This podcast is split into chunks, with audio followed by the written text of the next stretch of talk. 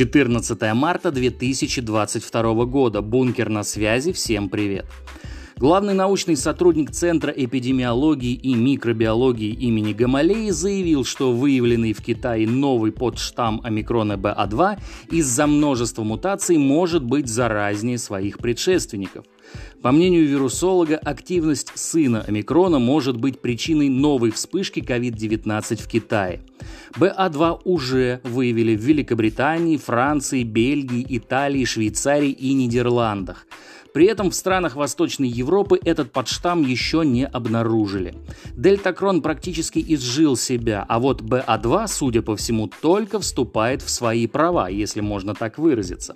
Его появление стало возможным благодаря ряду мутаций, которые произошли с исходным штаммом омикрон. Но изменения повлияли на функционирование вируса, поэтому есть опасения, что БА2 станет намного опаснее, отметил врач. По данным ученых, побочная линия штамма омикрон БА2 имеет 28 мутаций и примерно на 30% заразнее исходного омикрон-варианта. Более вирулентно, лучше ускользает от иммунитета и моноклональных антител. На фоне всего этого столица отменяет масочный режим.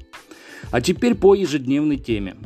Сегодня посмотрел видео, записанное простыми гражданами Германии, Польши и Молдовы в адрес некоторых беженцев из Украины. Суть в том, что количество жалоб на действия этих сведомых растет. Волонтеры и просто неравнодушные встретили так называемых беженцев с открытой душой, в которую приезжие смачно плюнули. Заставлять граждан Молдовы разговаривать с ними на украинском языке – редкая разновидность скотства – про требование расселить в комфортабельные жилища с люксовыми условиями – тема вообще наигнуснейшая.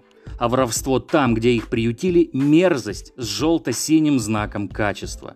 Мне понятно недоумение людей, которые столкнулись с подобным беженством. И я пойму, если терпение этих добрых людей в один прекрасный момент закончится. Теперь касаемо бегущих в Европу. Чего еще ждать от граждан, которых в течение долгих лет убеждали в их исключительности, в том, что весь мир им должен, а они тем временем с удовольствием это жрали? Видимо, настало время спуститься на землю. Далее, несколько слов о партнерах и лучших друзьях Украины – о Соединенных Штатах Америки. Реальную суть вещей можно выразить одной фразой «Слава Ухане, президент Керенский». Вот насколько важна Ухань, то есть Украина для США. И вот каков реальный уровень уважения к президенту Керенскому, то есть Зеленскому. Действительно, что Ухань, что Украина. Какая к черту разница, если вас не считают даже за людей? На сегодня все. Конец связи.